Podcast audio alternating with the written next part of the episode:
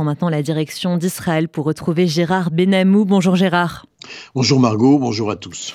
On commence, Gérard, par dire que le terrorisme à l'intérieur d'Israël n'a pas disparu. À Ra'anana, les terroristes sont des Palestiniens radicalisés. En effet, Margot, le terrorisme à l'intérieur d'Israël n'a pas disparu. La source demeure des Palestiniens des territoires que les opérations sécuritaires de l'armée ne parviennent pas à dissuader.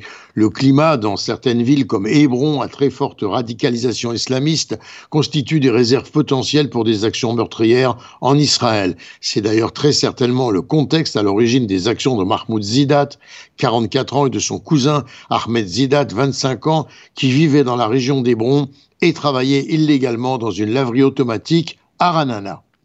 Et l'employeur euh, connaissait l'illégalité euh, des Palestiniens qu'il employait, Gérard. Oui, mais il ignorait leur motif terroriste. Toutefois, il a été arrêté. Le Shin Bet, les renseignements israéliens ont révélé que les deux terroristes qui ont perpétré un double attentat à Ranana hier, qui a coûté la vie à une femme de plus de 79 ans, Edna Blunstein, et fait de nombreux blessés, dont des enfants, avaient été arrêtés à plusieurs reprises par le passé. Ils avaient même reçu interdiction formelle de pénétrer en Israël. Ahmed Zidat, 25 ans, a écrit dans le groupe Telegram de son village de Bani Naïm Allah Akbar, j'ai vengé mon peuple. Pourtant, c'était bien une négligence sécuritaire qui a permis ce double attentat. Et l'un des terroristes avait pourtant été condamné à 20 jours de prison, mais il séjournait en Israël sans permis.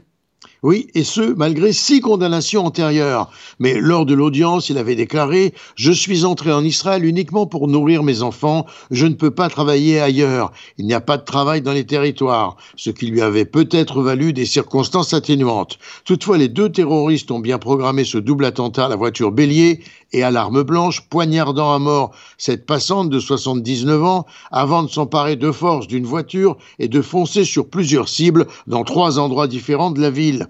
À noter parmi les victimes également un homme de 34 ans et un adolescent de 16 ans dans un état grave. Il a été opéré hier soir, ses jours ne seraient plus en danger, mais il est grièvement atteint après avoir été extirpé de dessous un des véhicules.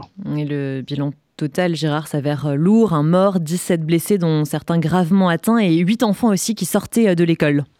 Oui, Margot, des enfants qui attendaient à une station d'autobus, fauchés donc par les voitures des terroristes, qui finalement ont été arrêtés à quelques heures d'écart et interrogés dès hier soir. Autre sujet, Gérard, trois agences des Nations Unies demandent à Israël d'autoriser l'accès au port d'Ashdod pour l'aide humanitaire à Gaza.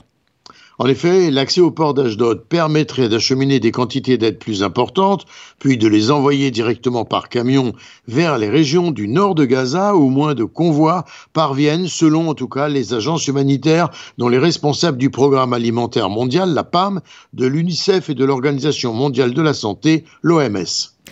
Et enfin, Gérard, on parle de ce programme spécial pour renforcer la résilience des Druzes en Israël en temps de guerre.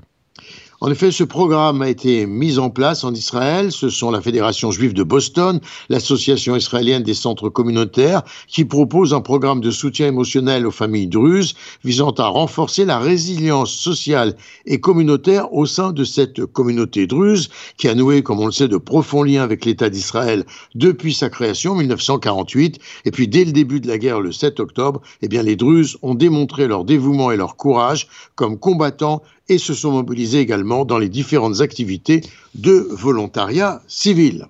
Gérard Benamou en direct de Tel Aviv pour RCJ.